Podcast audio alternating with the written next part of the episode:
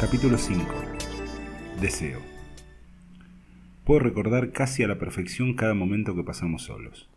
Hablábamos mucho, pero siempre nos decíamos más con el cuerpo que con las palabras. Esa noche entramos a la pensión y puse la pava para tomar unos mates. No había mucho más para ofrecer. El silencio desde que salimos del bar fue atípico. Cada dos o tres pasos nos mirábamos y ella sonreía incómoda. Mientras preparaba los mates sentí que se acercaba por detrás. Me abrazó fuerte y la sentí suspirar, como aliviada. Se rompió una barrera que hasta el momento nos impedía conectarnos de manera genuina. Sin decir nada giré y devolví el abrazo. Ahora estábamos frente a frente.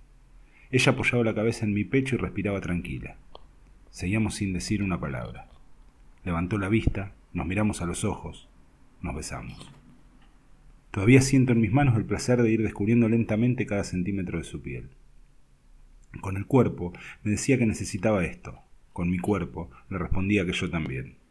Nos besamos de pie, intensamente, hasta quedar completamente desnudos. Me separé para poder mirarla.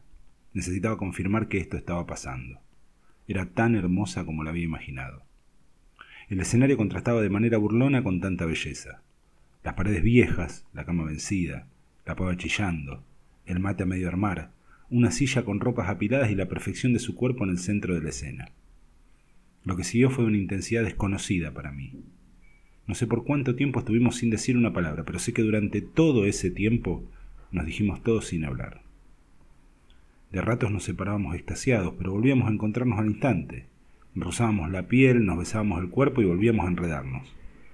Se desataba una furia contenida, el placer liberado, el egoísmo solidario del sexo, el deseo compartido.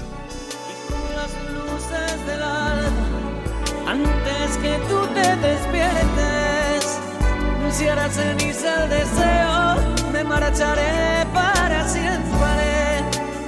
Y cuando todo se acabe y se hagan polvo las hadas, no habré sabido por qué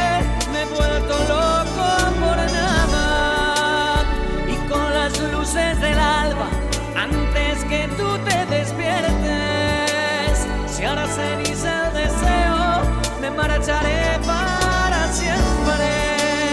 Y cuando todo se acabe y se hagan polvo las hadas, habré sabido por qué.